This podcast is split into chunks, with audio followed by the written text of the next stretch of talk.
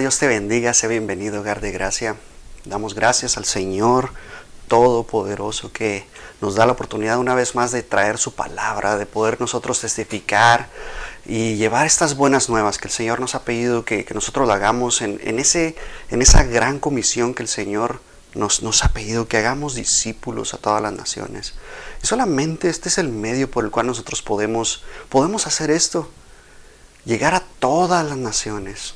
Damos gracias a Dios que nos permite hacer estas cosas por medio de la tecnología y solamente de nuevo agradeciéndole al Señor todo lo que hace en nuestras vidas, todo lo que Él sigue obrando y sigue transformando y renovando nuestro entendimiento. Yo creo que ah, la verdad es que el Señor sigue obrando.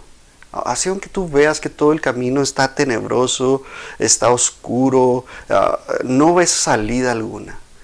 Así aunque te veas en el pozo profundo en donde ni siquiera ves tú la salida, donde por más que tú excavas, así como esa persona que, que trata de salir del hoyo y sigue excavando sobre ese mismo hoyo y va cavando aún más profundo, el Señor aún está ahí listo, extendiendo su brazo, su mano para sacarnos de ese pozo de la desesperación. Damos gracias a Dios porque su palabra no cambia, sigue siendo la misma ayer, hoy y siempre, por todos los siglos. El Señor no es un no es hombre, dice la palabra de Dios, que cambia de opinión como nosotros. Él es firme, Él, es, él es ah, absoluto, su verdad nunca va a cambiar y damos gracias a Dios. Los que cambiamos somos los hombres y solamente sabiendo que por medio de la sabiduría de Dios nosotros vamos a poder empezar a pensar, ponernos la mente de Cristo, empezar nosotros a cambiar nuestra manera de pensar, empezar a ser más santos cada día más. Porque el Espíritu Santo viene y es el que nos, empieza a santificar por medio de la palabra.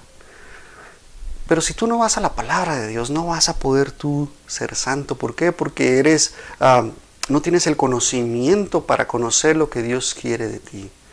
No tienes el conocimiento para conocer la voluntad de Dios. Y solamente esta palabra que es perfecta. Tiene toda la sabiduría que nosotros podemos adquirir. Y damos gracias a Dios. Vamos a iniciar una nueva serie que se llama La sabiduría de Dios. Y la verdad es que nosotros cada vez que nosotros añoramos la sabiduría de Dios, eh, tenemos que ir a la palabra de Dios.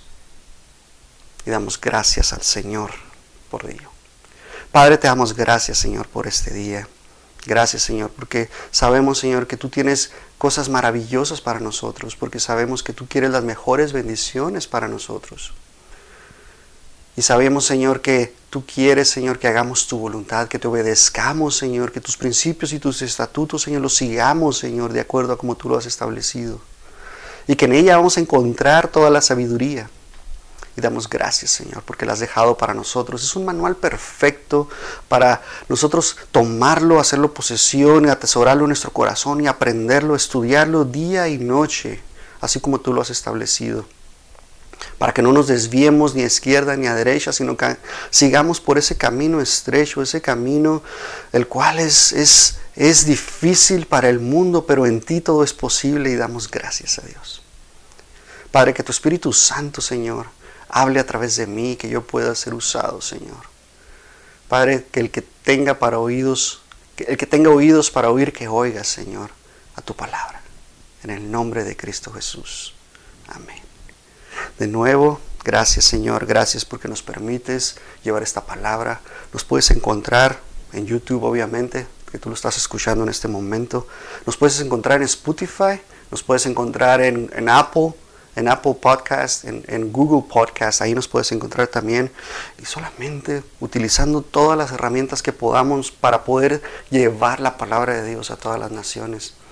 Y de nuevo te digo, gracias al Señor. Esta nueva serie de la cual vamos a hablar eh, nos va a tomar a, lo mejor cuatro semanas, tres semanas quizá, pero esta nueva serie de la cual vamos a hablar es la sabiduría de Dios.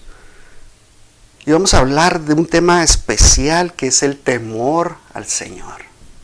Este tema nosotros muchas veces vamos a, nosotros a decir, bueno, es que ¿cómo, ¿cómo puedo yo definir el temor al Señor? ¿Cómo yo puedo saber cuál es el temor al Señor?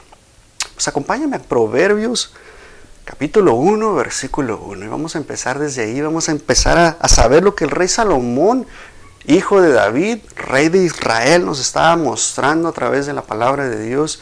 Y mira lo que dice, lo que dice el rey Salomón. Dice, estos son los proverbios de Salomón, hijo de David, rey de Israel.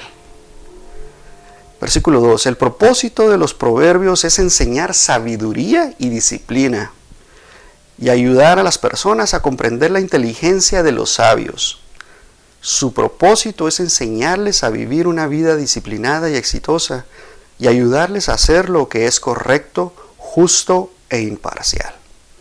Estos proverbios darán inteligencia al ingenuo, conocimiento y discernimiento al joven que el sabio escuche estos proverbios y se haga aún más sabio. Que los que tienen entendimiento reciban dirección al estudiar el significado de estos proverbios y estas parábolas. Las palabras de los sabios son enigmas. Y fíjate lo que dice aquí el versículo 7. Yo creo que es la clave de la sabiduría. Mira lo que dice el versículo 7. El temor del Señor es la base del verdadero conocimiento, pero los necios desprecian la sabiduría y la disciplina. Aquí vamos a encontrar el fundamento en el cual nosotros podemos empezar a desarrollar la sabiduría, el conocimiento verdadero del cual habla la palabra de Dios. Empezar nosotros a adquirir esa disciplina que el Señor quiere. ¿Por qué? Porque Dios es un Dios de orden. Dios es un Dios que, que, al que ama disciplina, dice la palabra de Dios. Si, si, si, tú, si, no, si yo la estoy regando, el Señor me va a disciplinar tarde que temprano. El Señor va a obrar sobre mi vida y va a tratar conmigo, me va a disciplinar en amor. Dice la palabra de Dios, porque Dios es amor y al que ama disciplina. Y la verdad es que para nosotros debe ser una prioridad hablar del Evangelio, hablar de lo que el Señor quiere en nuestras vidas. Corintios, Pablo en Corintios, en 2 Corintios nos habla que nosotros tenemos que llevar el Evangelio. ¿Por qué? Porque eh, quiere el Señor que, que, que, obremos. Y mira lo que dice 2 Corintios 5, 18 en adelante. Y esto es un regalo de Dios, que nos trajo de vuelta a sí mismo por medio de Cristo y Dios nos ha dado la tarea de reconciliar a la gente con Él. Tenemos una gran comisión, dice la palabra de Dios. Jesús nos habla y nos insta a que hagamos esos discípulos, a que llevemos la palabra de Dios por medio de Cristo Jesús. Pues Dios estaba en Cristo reconciliando al mundo consigo mismo, no tomando en cuenta el pecado de la gente, y nos dio a nosotros este maravilloso mensaje de reconciliación. Así que seamos embajadores de Cristo. Dios hace su llamado por medio de nosotros. Hablamos en nombre de Cristo cuando les rogamos vuelvan a Dios. Pues Dios hizo que Cristo, quien nunca pecó, fuera la ofrenda de nuestro pecado para que nosotros pudiéramos estar en una relación correcta con Dios por medio de Cristo. Amén. La verdad es que nosotros somos esos embajadores de Cristo. Y nosotros tenemos que hablar el Evangelio. ¿Por qué? Porque ¿quién lo va a escuchar si nosotros no les predicamos? Dice la palabra de Dios. ¿Qué le va a pasar con aquellos que están en tierras lejanas, que, que, solamente están aislados del mundo, que no tienen la tecnología para escuchar la palabra de Dios, que nadie ha llegado a llevarles un libro y ha explicado quién es el Cordero de Dios, quién es Jesús, quién, quién que murió por ti y por mí, que derramó su sangre, que murió y resucitó al tercer día, que, Cristo, que Dios lo levantó de los muertos por medio del Espíritu Santo? ¿Quién les va a llevar ese mensaje de salvación? ¿Quién, ¿Quién, les va a hacer saber? ¿Quién les va a llevar el Evangelio y por medio del Evangelio ser salvos? Y que crean en Jesús con todo su corazón y que lo puedan confesar con su boca. ¿Quién? ¿Quién va a hacer eso? Tenemos que ser nosotros, tú y yo. Si tú estás escuchando este mensaje, yo te animo a que escribas algo, que mandes un correo, que mandes un texto, que grabes un video, que lo subas. Créeme, es fácil hacer todas estas cosas. ¿Tienes TikTok? Aviéntate un TikTok dando las buenas nuevas. ¿Tienes Instagram? Pon algo ahí. ¿Tienes WhatsApp? todo, todo es posible. Si tú quieres, todo es posible. Amén. Yo te insto a que seamos esos predicadores, que, que nosotros nos nazca llevar las buenas nuevas. Pero mira, veíamos que tenemos que tener ese temor al Señor para tener conocimiento, para ser disciplinados, para nosotros cambiar. Pero dentro de todo esto debe haber un comienzo, debe haber un principio por donde empezar. Y pues, ¿dónde vamos a empezar? Pues en Génesis 1.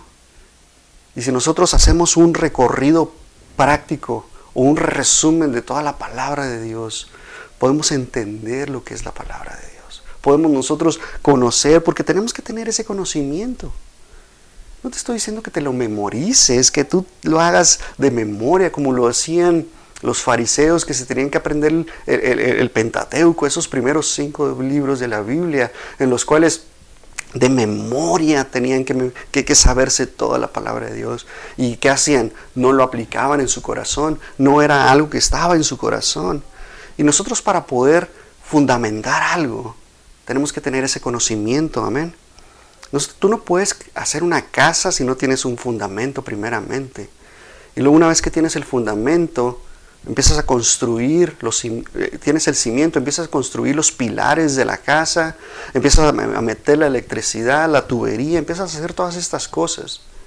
Pones el techo, después empiezas a poner todas las capas de la, de la, casa. Pero así es como funciona la palabra de Dios. Tenemos que tener el conocimiento de la palabra de Dios y seguir el orden correcto para nosotros obedecer a Dios. Y para eso tenemos que hacer ciertas cosas.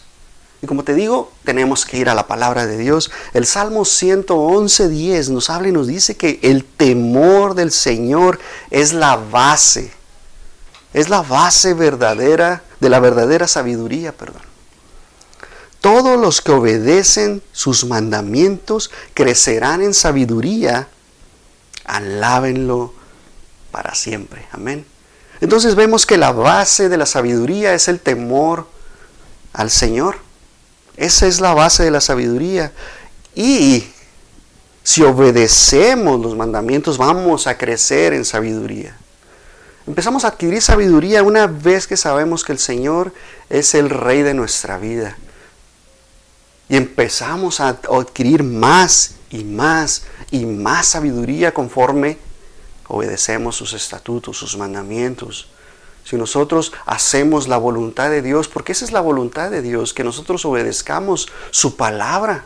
Y sabemos que su palabra es Cristo Jesús. Recuerda que Él es el camino, Él es la verdad y Él es la vida. Y nadie va a ir al Padre si no es por Jesús, si no es por Él. Él es el único mediador entre Dios y los hombres. Solamente por medio de Jesús podemos llegar. Yo te quiero definir lo que es el temor a Dios. Quiero enseñarte lo que significa el temor a Dios porque muchas de las veces pensamos que temer a Dios es tenerle un pavor, un terror a Dios. Y sí, si no estás en Cristo Jesús. Una persona que no es creyente, el temor a Dios es, prácticamente que Dios va a ejercer un juicio sobre cada cosa que haga. Inclusive le tienen pavor a la muerte. Le, eh, eh, a separarse de sus seres queridos, de sus familiares. eso es el temor a Dios cuando uno no es creyente. Mira lo que dice Lucas 12, 5. Les diré a quién temer. Teman a Dios, quien tiene el poder de quitarles la vida y luego arrojarlos al infierno. Claro, Él es el a quien deben de temer. Hebreos 10:31. Algo aterrador caer en las manos del Dios vivo. Es, es, miedo, es algo que, que, infunde temor. ¿Por qué? Porque el pecado, la paga del pecado es la muerte. Más el don de Dios, más la dádiva de Dios, ¿verdad? Es vida eterna. Solamente por medio de Cristo Jesús dejamos de tener miedo, dejamos de tener ese, ese temor al juicio de Dios. ¿Por qué? Porque cuando tú la riegas, yo le estaba explicándolo otra vez a mi esposa y le decía, mira, una persona que no, es, que, no cree en Dios, que no ha recibido a Cristo Jesús, que no ha nacido de nuevo en su corazón, que no ha recibido a Jesús en su corazón, va a pecar, se va a pelear con su esposa y una vez que se pelea con su esposa, se va, se va de la casa todo enojado con ella, llega a su trabajo y sigue enojado con su esposa, sale del trabajo, sigue enojado con su esposa, regresa a la casa y no le habla en toda la noche, al día siguiente sigue enojado con su esposa y al día siguiente sigue enojado con su esposa. Y empieza a ver esos problemas familiares en el matrimonio, con los hijos. ¿Por qué? Porque no hay perdón. Empieza el remordimiento, pero no hay un arrepentimiento. Pero cuando nosotros estamos en Cristo Jesús, que somos nuevas criaturas, me peleo con mi esposa y voy de, camino al trabajo y voy sufriendo porque el Espíritu Santo me trae convicción de pecado. Empiezo yo a, sentirme mal y empiezo, híjole, la regué, pero me hizo enojar mucho y aún así me voy al trabajo y llego al trabajo. Y no puedo trabajar, ¿por qué? Porque el Espíritu Santo sigue hablándome, sigue tratando conmigo y me sigue hablando y me dice, no importa que tú la hayas regado o no importa que ella la haya regado, háblale, háblale, háblale. Y cuando tú le hablas a tu esposa y le pides perdón, ese es el verdadero arrepentimiento. Eso es, eso es hacerte que tú eres, eh, te hace saber que tú eres un hijo de Dios porque te has arrepentido de todo corazón y tratas de no hacerlo. A diferencia del que tiene nada más ah, ah, un sentimiento y no lo hace con un verdadero arrepentimiento. Eso es lo que nos hace a nosotros saber que cuando pecamos algo entra en nuestro corazón, que nos daña, que es como un cuchillo que penetra el corazón y te hiere y te lastima. Pero cuando no tienes un corazón de piedra duro que nada, nada penetra, el Espíritu Santo trata de hablarle a esa persona y hacerlo, hacerlo entender. Pero como no tiene a Cristo en su corazón y no es templo del Espíritu Santo, no puede. Es mayor el enemigo que está en él Cristo que no está en él. Cristo trata y trata por medio del Espíritu Santo de obrar en su vida, pero él no se deja. ¿Por qué? Porque está controlado por el enemigo de tal manera que no puede entrar. Pues así es el temor a Dios a los que están en el mundo, a los que no son creyentes, a los que no tienen a Cristo en su corazón. Pero nosotros que somos hijos de Dios, el temor a Dios es algo totalmente diferente. El temor al Señor es algo, es una reverencia a Dios. Siempre estamos tratando de alabar a Dios, siempre estamos tratando de honrar a Dios, porque sabemos que Él nos ve. En todo momento Él está viéndonos. Recuerda que Él es omnipresente, Él es omnisciente, Él es omnipotente, Él es soberano. Y no importa, mira lo que dice Hebreos 12:28. Ya que estamos recibiendo un reino inconmovible, seamos agradecidos y agrademos a Dios adorándolo con santo temor y reverencia, porque nuestro Dios es un fuego que todo lo consume. Nosotros tenemos que agradar a Dios. Yo no sé si has escuchado un versículo que dice que haced todo como si fuera para Dios. Y si tú te pones a pensar en eso, si tú te pones a pensar en eso, tu jefe en realidad no es tu jefe en tu trabajo, es Dios. Tú le estás sirviendo a Dios y usa a tu jefe como intermediario, pero a la, a la vez tú le estás sirviendo a Dios en todo lo que hagas. Y si tú quieres agradar a Dios con santo temor y reverencia, pues tienes que hacer lo mejor de ti. Tienes que postrarte todos los días al Señor, orar al Señor, alabar al Señor, leer la palabra de Dios para saber y tener conocimiento y por medio de ella saber que robar o llevarte un lápiz o, llevarte hojas de papel del trabajo para tu casa porque no tienes para imprimir en tu casa, llevarte el paquete de hojas, saber que esas cosas no agradan a Dios. Y nosotros tenemos que agradar a Dios en todo lo que hagamos. ¿Por qué? Porque mira lo que dice, porque nuestro Dios es un fuego que todo lo consume. Tú no quieres pasar por, por esa prueba que Dios te haga pasar. Eh, digamos que te robaste ese paquete de 100 hojas o 500 hojas del trabajo, te lo llevaste a tu casa, porque no sabías que llevarte un paquete de tu, de tu trabajo a tu casa era robar. Y no tienes el conocimiento de ello. ¿Por qué? Porque no lo ha ido en la palabra de Dios. Pero tú llegas a tu casa y te llevaste ese paquete. Dice la palabra de Dios en el versículo 29, porque nuestro Dios es un fuego que todo lo consume. Y al día siguiente llegas y tú llegas bien campante, llegas bien a gusto. Y cuando tú llegas a tu trabajo te están esperando los de recursos humanos porque te llevaste el paquete de 500 hojas. ¿Qué va a pasar? Estás pasando por el fuego. ¿Por qué? Porque ya te quedaste sin trabajo. En estos tiempos de pandemia donde quizá no hay trabajo, donde no están contratando a nadie para tu posición, la que te gusta, la que el Señor te había dado en aquel tiempo.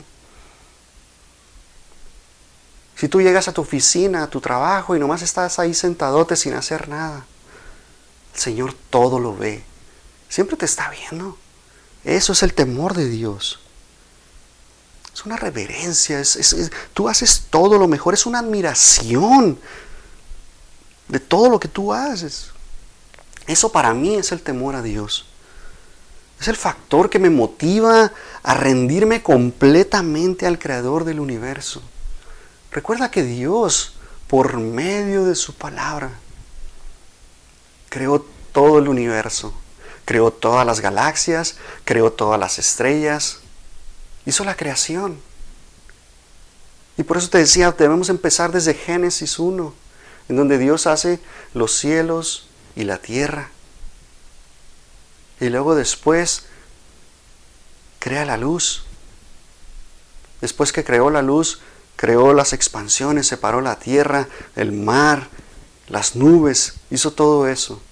Después metió en todo esto a los animales, a las aves, a los peces, creó la vegetación, crea al hombre en el día 6 y como sello perfecto de su creación, crea a la mujer.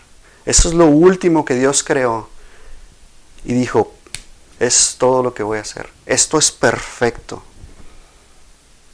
Y nosotros podemos entender cómo su creación es tan preciosa. Y muchas veces nosotros pensamos que somos los únicos en el universo, que somos los únicos, que todo tiene que acomodarse a como nosotros pensamos. Y pensar que hay muchísimas más cosas fuera, que nosotros tenemos que pensar en ello. Y después Dios crea. Después de que Dios creó todo esto, hubo paz, hubo tranquilidad. Pero llega el enemigo, corrompe al hombre. Después Dios trae el diluvio con Noé. Después vemos la ley y los, perdón, los profetas, los jueces. Después vamos a ver la ley, el antiguo pacto. Después vemos a Jesús, el Hijo de Dios, el Hijo del hombre caminando la palabra haciéndose carne y damos gracias a Dios que caminó en esta tierra, en esta tierra, aquí estuvo caminando. Somos bienaventurados por creer que no le hemos visto. Damos gracias a Dios, porque su palabra pues testimonio de ella. Nosotros podemos ir a ella y ver y conocer lo que Dios tiene para nosotros. Todas las promesas que Él ha dejado para ti y para mí. Pero si tú no vas a ella, si tú no tienes temor de Dios, si no tienes el conocimiento para adquirir la sabiduría, ¿cómo vas a conocer de las promesas que Dios tiene para tu vida? Si no te interesa, si no quieres saber más, ya estás batallando y sufriendo porque Dios no te da, porque si tú le oras no te da, porque no sabes, no tienes los pasos a seguir para que tú puedas recibir lo que Dios tiene para tu vida. Y esa es la sabiduría de la cual estamos hablando hoy. ¿Por qué? Porque por medio de ella vamos a adquirir la verdadera sabiduría. No la sabiduría que el mundo piensa. Porque el mundo piensa que la sabiduría es alguien que tiene gran inteligencia, que, que, que conoce muchísimas cosas, que ha estudiado, que tiene doctorados, ah, cuatro doctorados, cinco maestrías. Esa no es la sabiduría de Dios. La sabiduría de Dios es muchísimo más allá. ¿Por qué? Porque yo conozco personas que tienen maestría, que tienen doctorados y su vida, su matrimonio está patas para arriba, sus hijos están eh, prácticamente han huido de su hogar. ¿Por qué? Porque no es la sabiduría que Dios quiere, no es la sabiduría que Dios nos da. Inclusive conozco personas que son intelectuales, eh, que tienen un alto coeficiente intelectual, que no pueden comunicarse con los demás. Son cohibidos, no pueden hablar, ah, tienen problemas para interactuar con las personas. Pero alguien que tiene la sabiduría de Dios puede hacer todo esto. Con cualquier persona se puede comunicar, con cualquier persona puede entablar una conversación. Porque esa es la sabiduría que Dios quiere que nosotros transmitamos, transmitamos. Porque por medio de ella tú vas a poder testificar de Jesús, hablar de las maravillas que Él ha hecho en tu vida. Con el simple hecho de que te salvó es suficiente para que tú hables de Jesús. Con el simple hecho de que te transformó, que sanó tu corazón, con eso es suficiente para que tú hables de Jesús. ¿Y qué más si ha hecho un milagro de esos poderosos, de que te sacó de las drogas, que sanó tu corazón, que tenías cáncer y te quitó el cáncer, que tenías ah, mil y un cosas? Mejor, suficiente con saber que Cristo pagó por ti en la cruz del Calvario. Eso es suficiente. No necesitas más. Y damos gracias a Dios. Recuerda que Dios es, un Dios justo, es un Dios santo, es un Dios soberano. Cuando nosotros entendemos que la verdadera sabiduría viene de la palabra de Dios, nosotros podemos estar tranquilos. ¿Por qué? Porque la tienes en tus manos. No es difícil. Antes sí era muy difícil adquirir la, la palabra de Dios. El catolicismo hasta hace poquito entendí que le ponían un candado a la Biblia y nadie podía abrir esa Biblia. Si, tú, si, ellos tenían una Biblia en su hogar, tenía un candado y solo el sacerdote, el obispo, si tú lo invitabas a tu casa, iba con su llave, abría la Biblia y podía leerte la palabra de Dios. Y gracias a Dios, el Señor rompe todas estas cosas y podemos tener acceso a la palabra de Dios libremente, solamente dándole la gloria y la honra al Señor, que nosotros vivimos en este tiempo en el cual tenemos ese acceso. El temor a Dios va muchísimo más allá. Mira lo que estaba en el antiguo pacto, mira Deuteronomio 11:12. Dice la palabra de Dios, y ahora Israel, ¿qué requiere el Señor tu Dios de ti? Solo requiere que temas al Señor tu Dios, que vivas de la manera que le agrada y que le ames y lo sirvas con todo tu corazón y con toda tu alma. El Señor está demandando al pueblo de Israel que le amen, que le amen y le teman. Deuteronomio 11, perdón, Deuteronomio 10, 20. Tienes que temer al Señor tu Dios, adorarlo y aferrarte a Él cuando hagas juramentos que no sean en su nombre, solamente Él es tu Dios, el único digno de tu alabanza, el que ha hecho los milagros poderosos que viste con tus propios ojos. Y tenían temor de Dios. ¿Por qué? Porque veían cómo caían. Estaban caminando en el desierto por 40 años y veían todas estas cosas. ¿Vieron los milagros? ¿Vieron las plagas? Vieron cuando el mar rojo se abrió, cayó maná del cielo, vieron ah, que les alimentaron con esas codornices, vieron las serpientes, vieron todas estas cosas. Y el Señor les muestra y les dice, todo lo que tú viste son, son qué tan poderoso soy yo. Entonces nosotros para, para tener la base y el fundamento del temor a Dios, tenemos que caminar en su camino, servirle, amarle con todo nuestro corazón, con todo lo que tú hagas, tienes que servirle al Señor.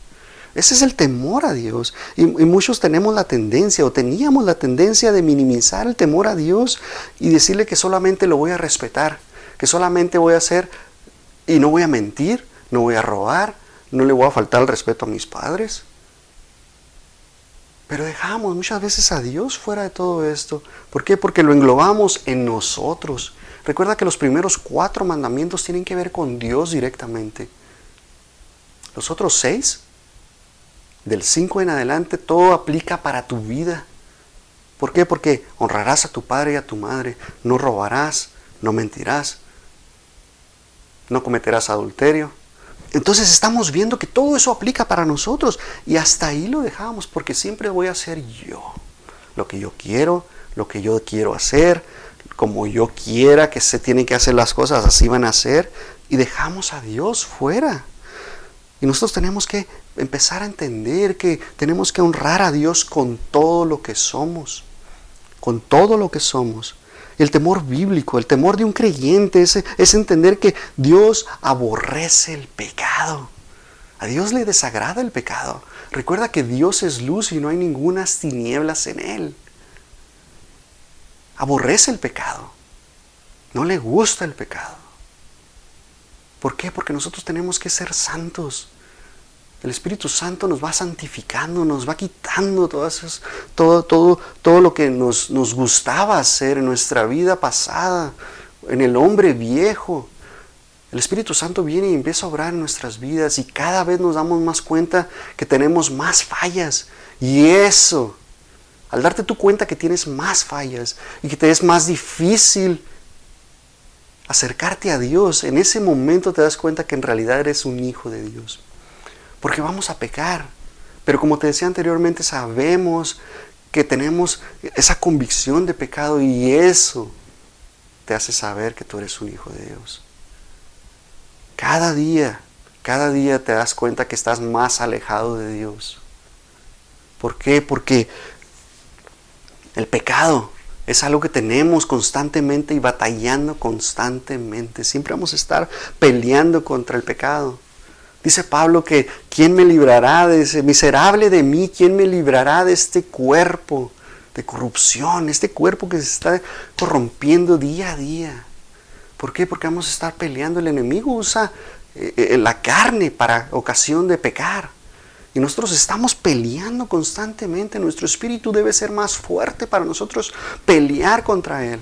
La buena batalla de la fe. Saber que Dios aborrece el pecado, que, hay juicio, como te decía, porque la paga del pecado es muerte. No quiere decir que vas a morir, pero morimos espiritualmente. Eh, algo sucede en nuestro espíritu cuando nosotros pecamos. Sabemos que entristecemos al Espíritu Santo. ¿Por qué? Porque cuando pecamos, el Espíritu Santo dice la palabra de Dios que se contricta, se pone triste, porque le estás dando más a la carne que a tu espíritu. Si tu espíritu estuviera fuerte, fortalecido, llegaría a la tentación y tú simplemente le dices, no gracias, ahí te ves. La dejas a un lado y tú caminas tu vida en victoria. Nosotros no tenemos que tener miedo a Dios. Nosotros no tenemos que tener miedo a Dios. Nosotros tenemos que tenerle miedo al pecado, tenerle...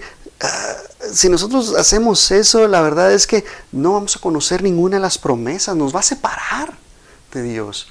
Pero nada, déjame decirte, nada te puede separar del amor de Dios. Nada, no hay nada que te podría separar del amor de Dios. Romanos 8:38. Y estoy convencido de que nada podrá jamás separarnos del amor de Dios, ni la muerte, ni la vida, ni los ángeles, ni demonios, ni nuestros temores de hoy, ni nuestras preocupaciones de mañana. Ni siquiera los poderes del infierno pueden separarnos del amor de Dios. Ningún poder en las alturas ni en las profundidades.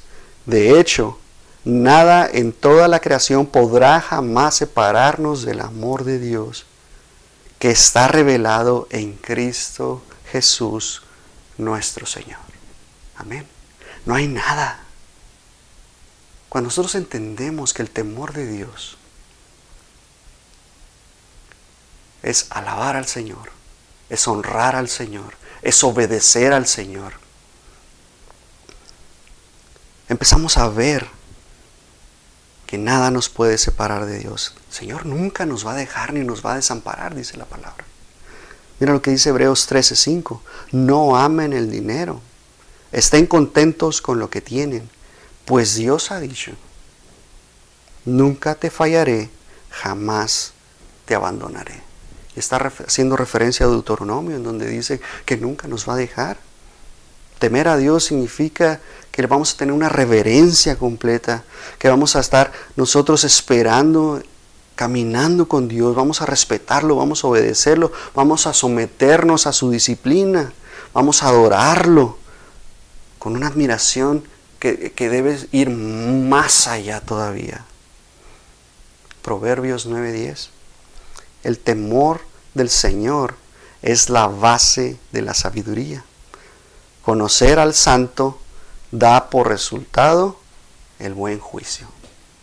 Entonces nosotros tenemos que entender que, que, la base de la sabiduría es el temor al Señor.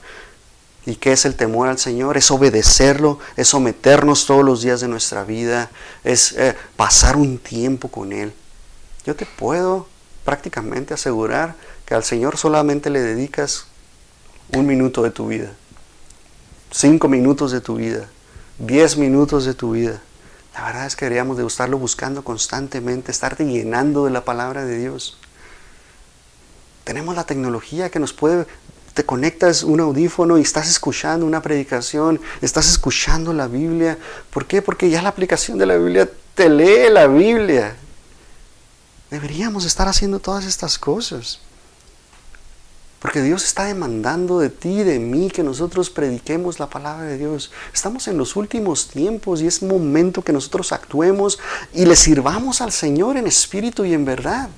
Que nosotros hagamos todas estas cosas y que nosotros podamos uh, llevar esta palabra con un temor reverente. Dice, dice el Salmo 33, 8, todo el mundo tema al Señor y todos estén ante Él con un temor reverente.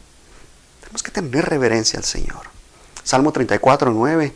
Teman al Señor, ustedes los que los perdón, ustedes los de su pueblo santo, pues los que temen, le temen tendrán todo lo que necesitan. ¿Qué dice Mateo 6:33? Vamos, podemos darnos cuenta que el Señor viene y nos habla y nos dice que, que si ponemos primeramente el reino de Dios y su justicia, todo todo lo que dice más atrás, en el versículo, el versículo 30 en adelante. Que comeremos, que beberemos, que vestiremos. No te está diciendo que te vas a comprar la casa, un carro. En realidad te está diciendo todas estas cosas. Sabemos que Salomón, el hombre más sabio después de Jesús, nos enseñó todas estas cosas porque buscó primeramente a Dios, agradar a Dios en todo y Dios se agradó. Salomón no buscó derrotar a sus enemigos, tener las mil mujeres que tuvo más adelante, y eso es, algo que vamos a estudiar también. ¿Qué pasó con Salomón? Después de ser el hombre más sabio, ¿cómo cayó Salomón? Pero Salomón buscó agradarle a Dios, servirle al pueblo de Dios. Y por eso Dios se agradó y le dio todo lo demás, dice la palabra de Dios. Tenemos que alabar al Señor, dice el Salmo 112 en el versículo 1. Alabado sea el Señor. Qué felices son los que temen al Señor y se deleitan en obedecer sus mandatos. Muchos piensan que el ser hijo de Dios es ser aburrido, es, es, no hacer nada, es nomás estar ahí leyendo todo el día la Biblia, pero va muchísimo más allá. ¿Por qué? Porque en ella encontramos la vida eterna, porque en ella encontramos cómo ser mejores esposos, mejores esposas, mejores padres, mejores hijos, mejores hermanos, mejores hermanos en Cristo. Aprendemos muchísimas cosas. Cómo ser más humildes, cómo ser más mansos, cómo nosotros tenemos que cambiar. Y hay muchísimo más que quiero hablarte. La próxima semana vamos a continuar viendo qué, habla Dios al, pueblo de Israel y cómo lo vamos a aplicar a nuestras vidas hoy durante la gracia. Y damos gracias a Dios porque el Señor quiere que nosotros oigamos su voz, que apliquemos su voz, que caminemos en Él. Tenemos que tener nosotros nuestros ojos puestos en Jesús. Esa es nuestra mira, eso es nuestro blanco de perfección, eso es lo que Dios demanda de ti de mí que nos pongamos el yelmo de la salvación. ¿Qué significa eso? Que nos ponemos la mente de Cristo. Cada día tenemos que empezar a pensar más como Cristo, porque la palabra de Dios es progresiva. Vas aprendiendo cada día más, vas cambiando tu vida, vas haciendo cosas diferentes. Lo que ya la regaste una vez, ya no, la, ya no la quieres volver a regar. ¿Por qué? Porque traes conocimiento. La palabra de Dios te ha revelado que eso que hiciste es incorrecto. Muchas de las veces decimos, es que, es que comer es pecado. Comer eso es pecado. No, a Dios no le, no, para Dios eso no es pecado. Para Dios el comer es una delicia que Él creó, por eso te hizo con un gusto, para que tú le gustaras de todo lo que Dios creó. Muchos piensan que el beber es pecado, pero no. Si tú te pones borracho, eso ya es otra cosa. ¿Por qué? Porque trae consecuencias. Digamos que andabas en una fiesta, te emborrachaste, perdiste el conocimiento, andas todo crudo al día siguiente y luego al despertar amaneces con una persona a un lado de ti porque no supiste ni lo que hiciste. Esas son las consecuencias de tener esos excesos. Y después arruinas tu vida. Si comes mucho, pues, ¿ves? El Señor es tan bueno y precioso que nos enseña y nos trae conocimiento por medio de la palabra de Dios. Y somos más sabios todos los días que vamos a ella. Y nos vamos llenando y vamos aprendiendo y vamos llenándonos más. El Señor quiere que tengamos temor de Dios. ¿Qué significa temor de Dios? Jesús vino y nos da algo muchísimo mejor y nos dice, haciendo referencia a que, a que temamos a Dios, dice, dice cuando el enemigo lo quiso tentar, le dijo, no solo de pan vivirá el hombre, ¿verdad? Sino de todo lo que sale de la boca de Dios. Y después lo quiso tentar y le dijo, al Señor tu Dios adorarás y a Él solo servirás. Dios quiere que le adoremos en espíritu y en verdad, que estemos honrándolo, que estemos sirviéndole.